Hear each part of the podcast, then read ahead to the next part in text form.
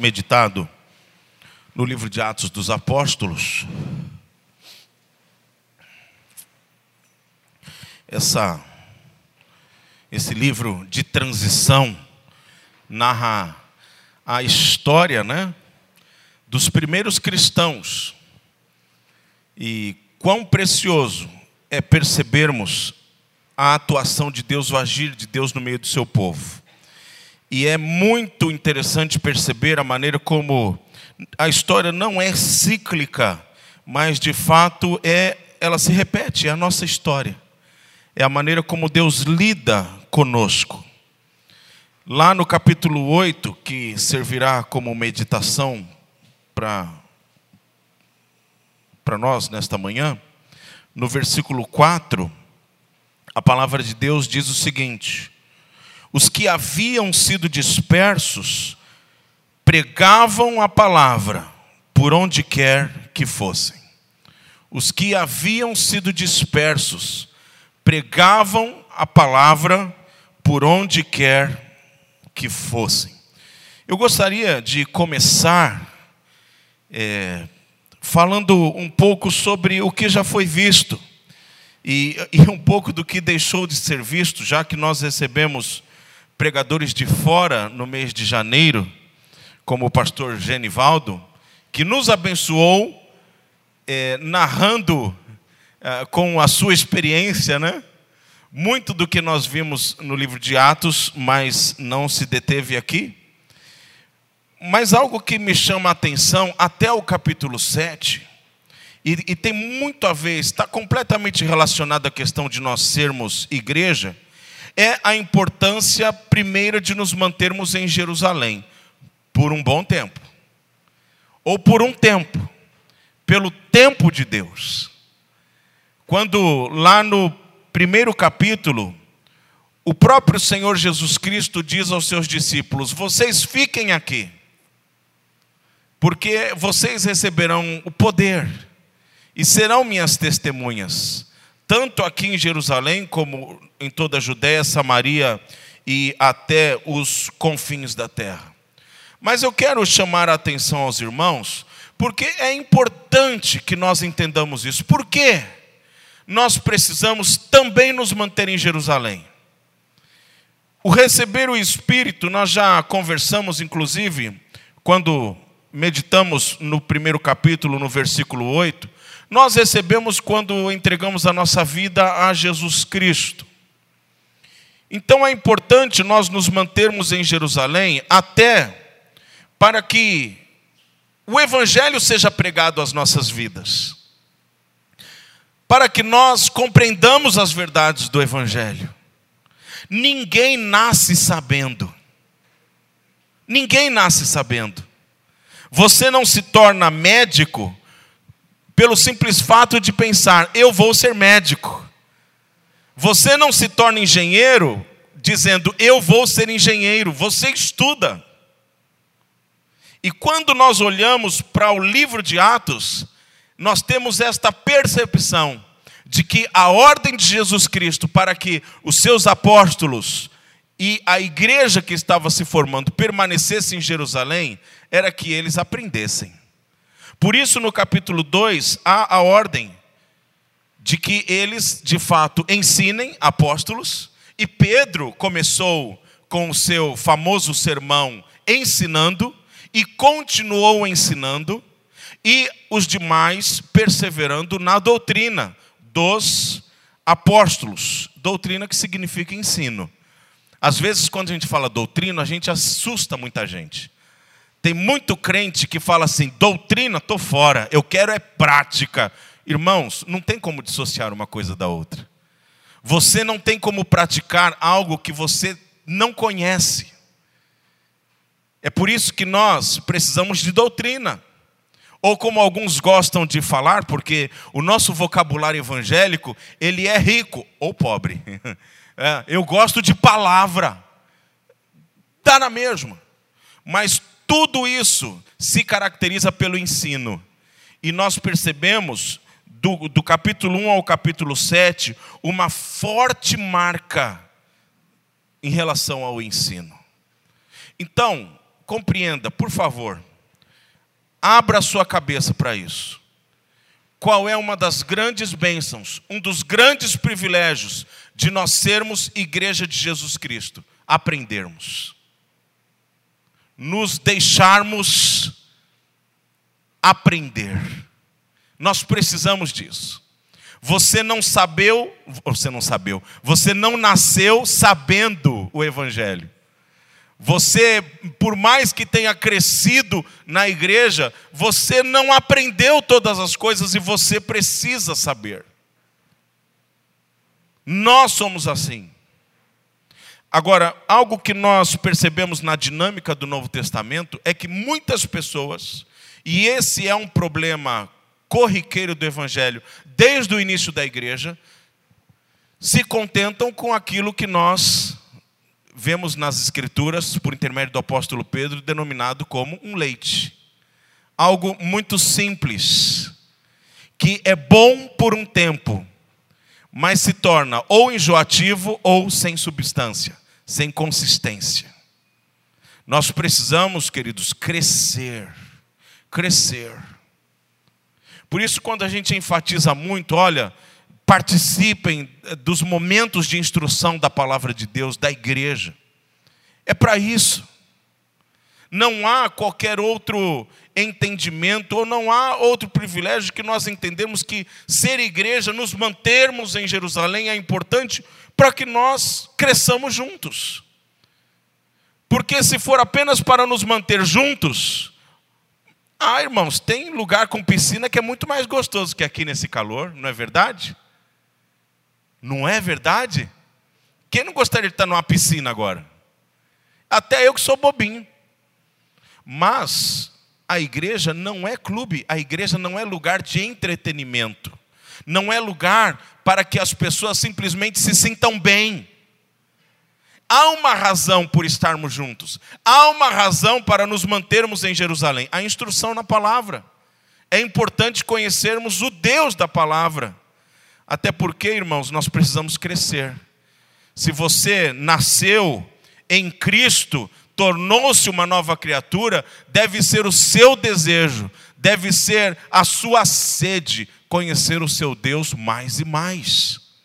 E aí, uma primeira constatação que eu gostaria que você fizesse de todo o seu coração, tá bom? Uma constatação. Você conhece hoje o quanto mais de Deus que você conhecia há, há cinco anos atrás. Eu ia falar dez, mas eu me contento com cinco. Ah, vou estreitar isso.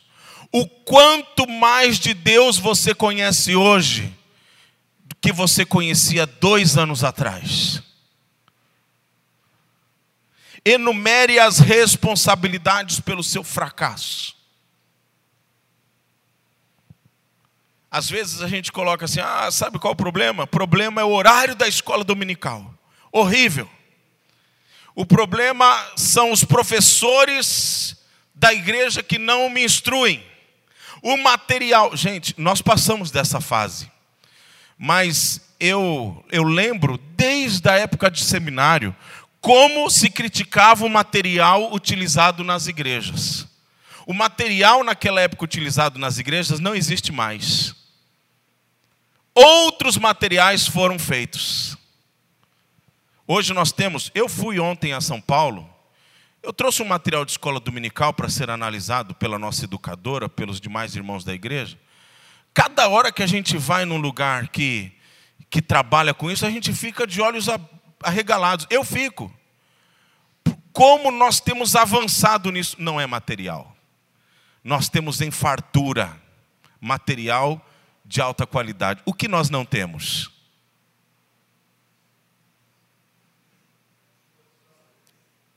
A sede, aquela queimação, a boa, não a queimação, a esofagite, não, aquele ardor por conhecer as Escrituras. Por que, queridos, que a igreja se manteve firme para conhecer Deus, para estar plenamente, preparada para os trancos e solavancos que enfrentaria a partir do capítulo 7, quando o negócio ficou feio de vez para o lado da igreja. Nós podemos não ter hoje no nosso país uma perseguição. Temos no mundo. Nós, há uma pesquisa que diz que até hoje, por volta de 40 milhões de cristãos foram martirizados. Não sei se você sabe disso. 40 milhões. Desses 40 milhões, 30 milhões foram martirizados no século 20 e início do século 21. Três quartos da igreja martirizada foi martirizada nos últimos 100 anos. Os irmãos acham que a situação do mundo está se degringolando? Os irmãos acham que em algum momento isso não vai chegar aqui? É por isso que nós precisamos estar completamente solidificados na palavra de Deus. Por isso, lá no capítulo 2, o texto da palavra de Deus diz que eles perseveravam perseveravam, e o termo perseverar aqui é no sentido de ser persistente. Isso é o sentido de perseverar, você persistir na doutrina dos apóstolos, ou seja, aquilo que o nosso Senhor Jesus Cristo ensinou. Há quem diga que do Evangelho de Mateus, capítulo 5, até o capítulo 7, há todo um resumo do que todo crente precisa saber acerca do Evangelho. Mas não se contente nisso, a menos que você se deleite tanto que sugue todos estes três capítulos. O ideal é que nós nos debrucemos por toda a palavra de Deus. Não coloque, queridos, a culpa na sua falta de crescimento na igreja. Não coloque a, a sua dificuldade em compreender as Escrituras em mais nada. Foque, foque você no conhecimento da palavra de Deus. É tão gostoso quando a gente percebe, irmãos, por conta estudando a palavra de Deus, porque, porque não dá para a gente se contentar em ouvir a palavra de Deus no domingo pela manhã ou no domingo à noite, não dá. É muito pouco. Nós não temos tanto tempo juntos assim. Você precisa, sim, você precisa se esmerar por desenvolver a sua fé cristã, estudando, perseverando na palavra de Deus. Mas, segundo o capítulo 8, chegou a hora de ser igreja fora de Jerusalém. E aí é a tônica do capítulo 8. Há o tempo em que nós precisamos entender que há a necessidade de sairmos de Jerusalém. E a mola propulsora usada por Deus foi a perseguição. O que Deus usou para tirar aqueles irmãos de Jerusalém foi a perseguição. Porém, queridos, a perseguição ela não acuou a igreja. Alguns dizem o seguinte: a igreja começou a se tornar perseguida. O que, que eu faço? Vou me esconder. A igreja não se escondeu. A igreja ela não se jogou para os guetos, como muitos pensam. O, o, o, versículo que nós acabamos de ler, ele coloca claramente o que aconteceu. Os que haviam sido dispersos pregavam a palavra por onde quer que fossem. Eram loucos? Não, eles estavam dominados por aquilo que demandaram tempo em aprender lá em Jerusalém eles tinham convicção, eles não eram franco-atiradores que não tinham nada a perder. Eles não eram pessoas que não sabiam o que estavam fazendo, por isso se entregavam à morte. Não, queridos. Eles tinham um conhecimento profundo daquilo que criam.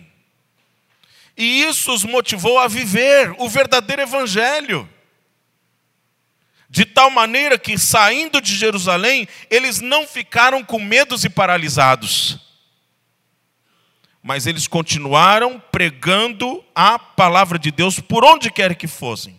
E aí, o exemplo do capítulo anterior, trazido aqui, que, neste livro, que é um livro de história, foi o de Filipe. Também há um outro exemplo, o de Estevão.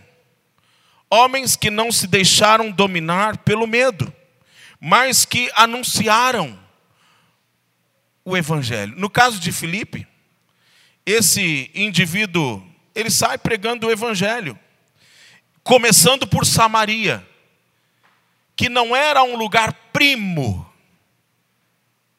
para os judeus, como alguns entendem, porque era o antigo reino do norte. Era um lugar completamente arredio a novas ideias, ao evangelho. Mas é exatamente lá que Filipe começa a anunciar. E o texto diz que as pessoas que ouviam a pregação do Evangelho eram tomadas de grande alegria. Por que isso, queridos?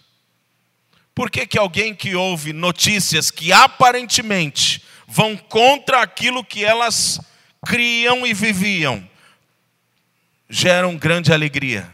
Porque elas descobrem a verdade. E descobrindo a verdade, elas estavam completamente radiantes. Porque o Evangelho é transformador. E esta era a recompensa que estes homens tinham na sua pele. Mas eles falavam de si? Eles usavam do seu poder? Não. Atos capítulo 1, versículo 8. Eles estavam impregnados do poder de Deus e eles conheciam o Deus deste poder. É aí a grande diferença. O que faz com que nós saiamos? Qual é o termômetro? Irmãos, é simples isso. Por que, que nós temos igrejas mais missionárias e igrejas menos missionárias? Por que, que nós temos irmãos mais missionários e irmãos menos missionários? Os irmãos mais missionários, eles se deixaram impregnar pela palavra de Deus. E eles estão sensíveis ao poder de Deus. Não é mágica, não é uma transformação humana. Quando você olha para dentro de si e fala assim: Eu não tenho nenhum sentimento de pregar o Evangelho, é porque isso não aconteceu ainda em você. E não aconteceu não porque Deus seja sectário, entenda isso. Deus ele não diz assim: olha, eu vou fazer a Nina, vou deixar o seu pai de escanteio hoje. Eu vou fazer a Nina mais espiritual, mais crente, ela sim eu vou encher de poder, e ela vai ter um ardor por pregar o evangelho, por fazer missões. Não, não é assim. A Nina ela foi despertada a conhecer a Deus. E ela descobriu esse Deus, e a maravilha desse Deus ela quer compartilhar, por isso ela se torna uma missionária. Assim, queridos, que as coisas acontecem. Então, se você se pergunta, por que, que eu não sinto nada pelas almas perdidas? Por que, que eu não sinto nada pelas pessoas que estão morrendo sem Cristo? Por que, que eu não sinto nada por esses povos que quando os missionários vêm aqui falam, eu nem tremo, eu nem paro, para mim não tem nada a ver comigo. Por que, que eu não sinto nada? É porque você está falhando no início. Deus não é sectário, o Espírito Santo, Ele está sobre você. Mas aquilo que você deveria fazer, a sua parte não está sendo feita. Você é um mau aluno, desculpe me falar assim. Você não se debruça na palavra de Deus, você não deixa Deus falar com você por intermédio da palavra de Deus. E se você não deixa Deus falar com você, queridos, você nunca vai sentir isso que muitas pessoas sentem. Você precisa se debruçar na palavra de Deus. Por isso, aqueles irmãos, quando saem de Jerusalém, eles doam a sua vida, mesmo sendo imperfeitos eles doam a sua vida para que o evangelho seja seja pregado. Filipe, mais uma vez eu cito, é um destes grandes exemplos. Não é um homem perfeito. Eu tenho aqui, não vou ler, mas eu tenho a biografia completa, porque é tudo que nós sabemos sobre Filipe. Não é uma pessoa perfeita, mas quando foi atingido por essa transformação, ele entendeu: vou gastar a minha vida para Cristo. Há cinco possibilidades acerca do final de Filipe. Todas elas são trágicas.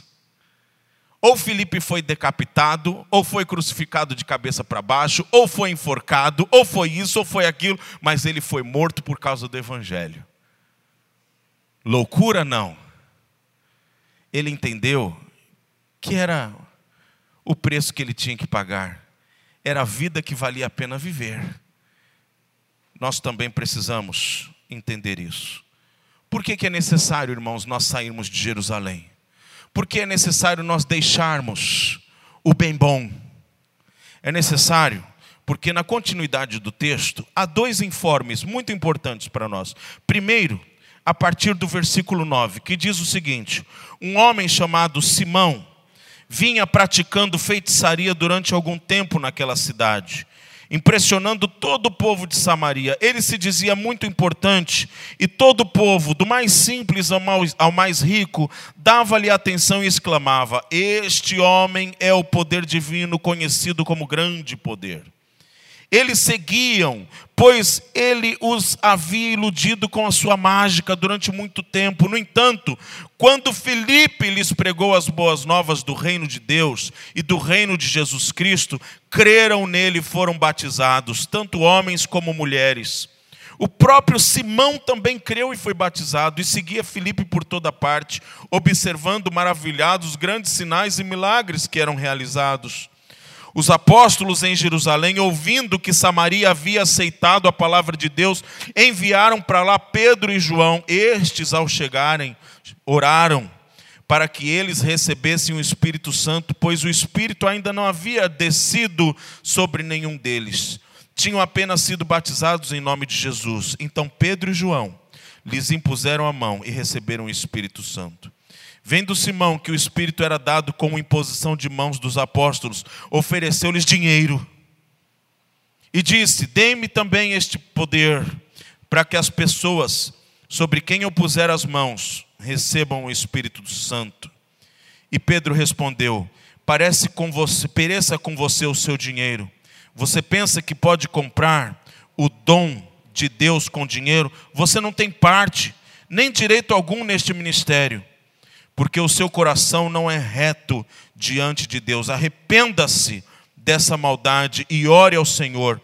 Talvez ele lhe perdoe tal pensamento do seu coração, pois você, pois vejo que você está cheio de amargura e preso pelo pecado. Por que, que a gente precisa sair de Jerusalém? Porque há muitos encantadores como Sinão, Simão, esse encantador, esse mago, ao redor de todo mundo. Há muito falso profeta, eu dizia isso aos diáconos hoje pela manhã na nossa reunião. Há muitos falsos profetas, trabalhando em nome de Deus, eu sei lá que Deus. E se eu ficar preso ao meu cristianismo, dentro da minha casa, dentro do que eu considero minha igreja, porque a minha igreja é o mundo. Mas se eu ficar preso, estes homens farão barulho e estrago. E essas pessoas, pensando que seguindo estes homens encontrarão o verdadeiro Deus, encontrarão o inferno. Por que, que eu preciso, queridos, sair da minha Jerusalém? Eu preciso sair da minha Jerusalém para lutar com, esta, com estas forças que não são de Deus. Mas veja que para lutar com estes homens, eu preciso conhecer lá atrás aquele em quem eu creio. Eu preciso disso.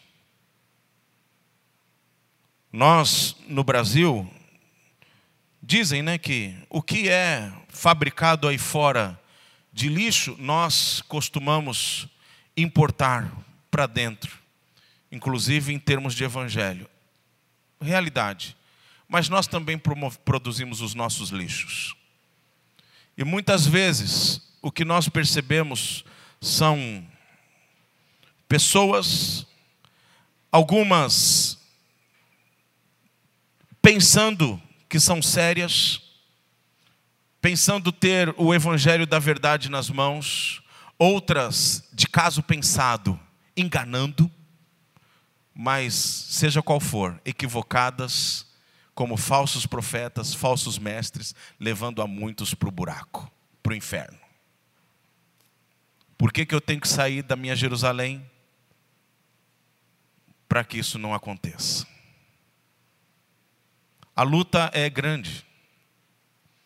Essas pessoas possuem uma imagem, uma mensagem encantadora, como Simão Mago. Elas possuem barulho, possuem pirotecnia. Pá! É muito fácil vê-las e às vezes convincente.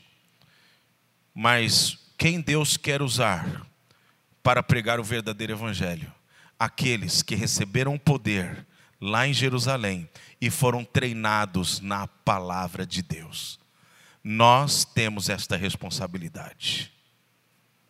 Nós também temos que sair de Jerusalém, porque há outras situações, como a que nós lemos a partir do versículo 26 um anjo do Senhor disse a este mesmo Filipe: Vá para o sul, para a estrada deserta que desce de Jerusalém a Gaza. E ele se levantou e partiu. No caminho encontrou um eunuco etíope, um oficial importante, encarregado de todos os tesouros de Candace, rainha dos etíopes. Esse homem viera a Jerusalém para adorar a Deus e de volta para casa, sentado em sua carruagem lia o livro do profeta Isaías. E o Espírito disse a Filipe: aproxime-se dessa carruagem e acompanhe-a. O restante nós sabemos.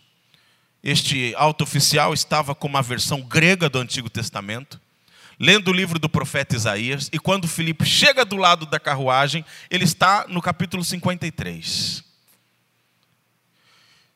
Filipe olha para este alto oficial, eunuco, este homem que possuía um poder mais do que é, real, o, o que o texto nos indica aqui, ele era uma espécie de tesoureiro da rainha, e provavelmente ele tenha ido a Jerusalém ofertar algo, talvez em nome da rainha de Candace, ou talvez em nome de si mesmo. Como eunuco, ele não não pode ter adentrado ao templo, ele ficou ali ah, do lado de fora, mas seja como for, algo lhe chamou muito atenção, porque ele volta lendo o livro do profeta Isaías. E Felipe diz: Você está entendendo o que você está lendo? E ele diz: Como que eu posso entender se ninguém me explicar? Por que, que a gente tem que sair de Jerusalém? Porque há muitas pessoas que não estão na minha casa, não estão naquilo que eu considero como minha igreja e que precisam ouvir o esclarecimento do Evangelho para suas vidas. A igreja precisa estar onde essas pessoas estão. Nós precisamos, irmãos, romper, muitas vezes, esse nosso sentimento de que vamos continuar aqui, aqui está bom, atentemos para o que Deus está falando para nós. Porque se você já recebeu o poder do Espírito Santo sobre você, e se você está impregnado da palavra de Deus, Deus está falando com você. E sabe o que Deus está falando com você? Meu querido, essa mensagem não cabe em você. Vá, distribua.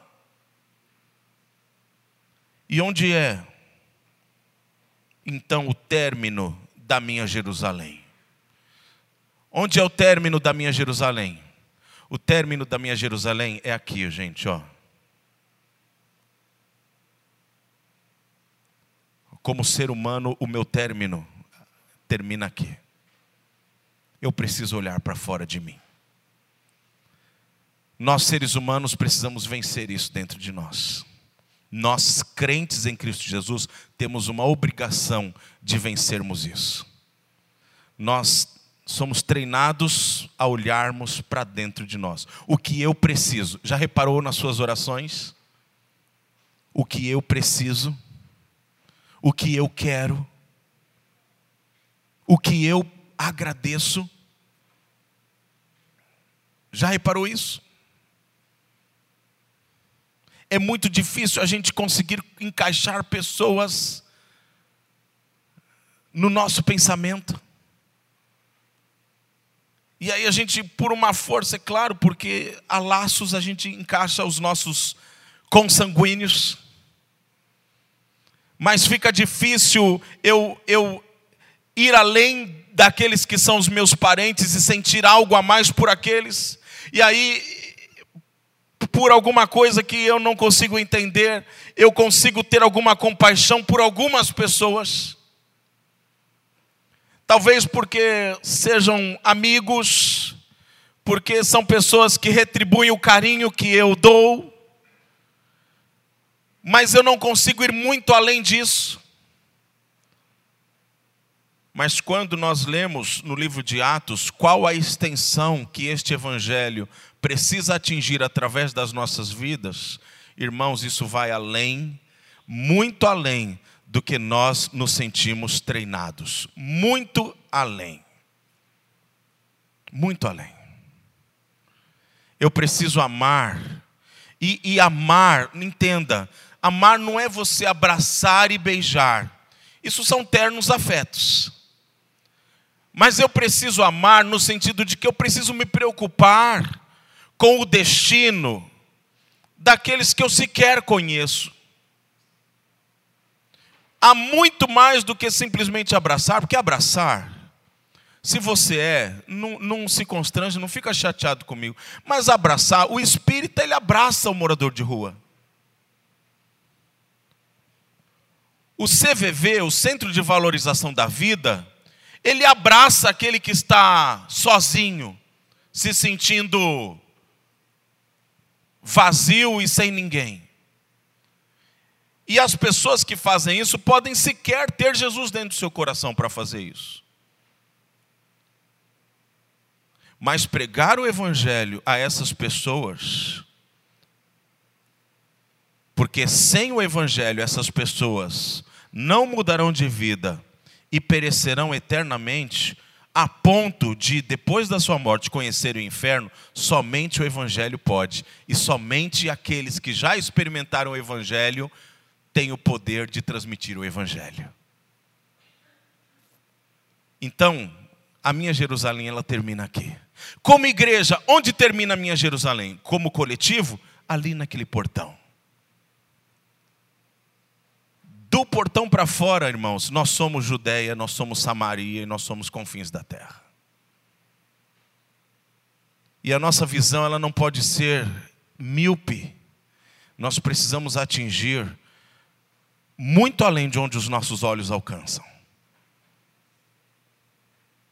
Porque senão nós não estamos cumprindo aquilo que o nosso Senhor Jesus Cristo quer fazer por intermédio das nossas vidas.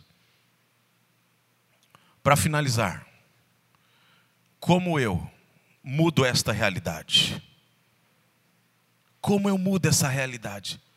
Pastor, a gente precisa mudar. Muda eu muda eu. E ore pelos demais. Eu não consigo mudar outras pessoas. Eu não consigo. Eu posso daqui de cima proclamar tudo isso. E eu acredito que o Espírito Santo, em cada um de nós, ele vai nos convencendo. É isso mesmo. É isso mesmo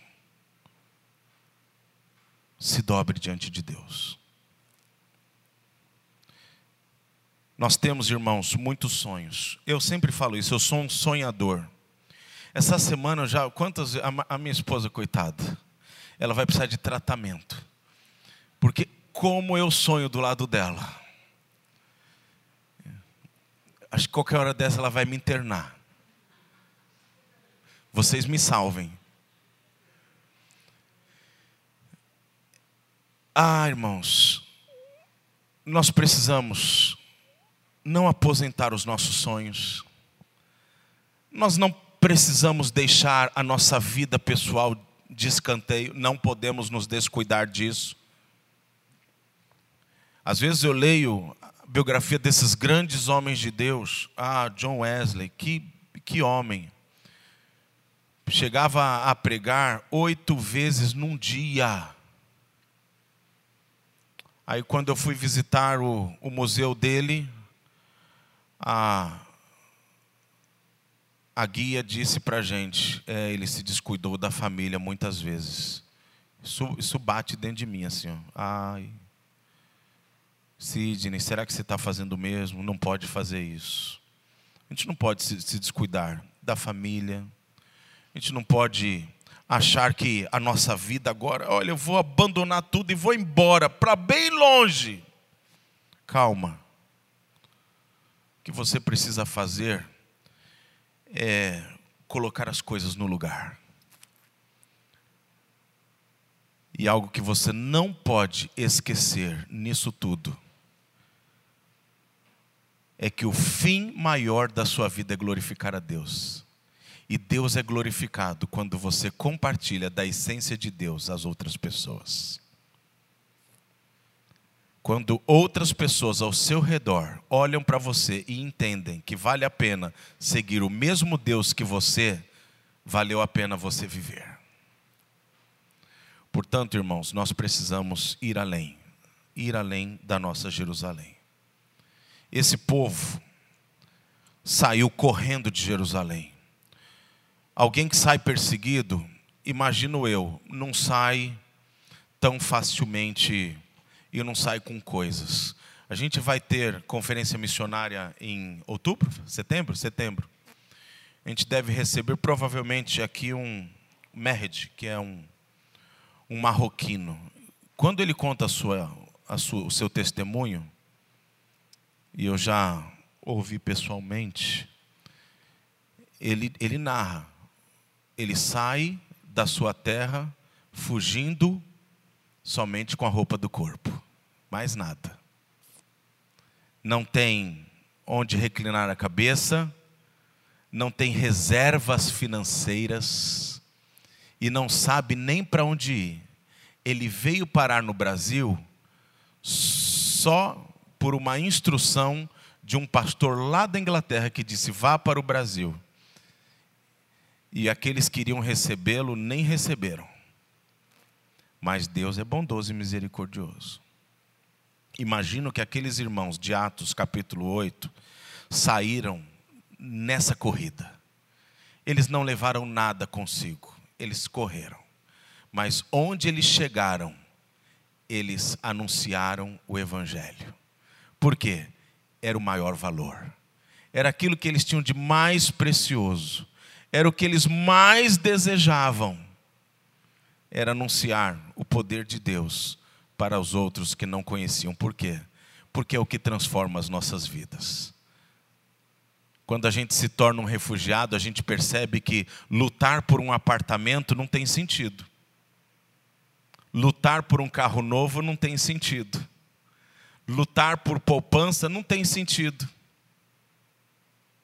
Mas ter Deus no coração é tudo que nos resta. Então, queridos, que este seja o nosso desejo. Sairmos de Jerusalém e levarmos a mensagem do Evangelho, onde Deus quer que pessoas precisam ouvir. Deus nos abençoe. Pai eterno, continue tocando na vida da tua igreja, fazendo, Pai, com que nós estejamos totalmente sensíveis ao Senhor, muito mais do que a nós mesmos ou qualquer outro apelo. Mas que o teu espírito direcione, capacite e avive, aviva, Pai, os nossos corações, de tal maneira que aquilo que fizermos seja a tua vontade, somente a tua vontade. É para a tua glória, em nome de Jesus. Amém.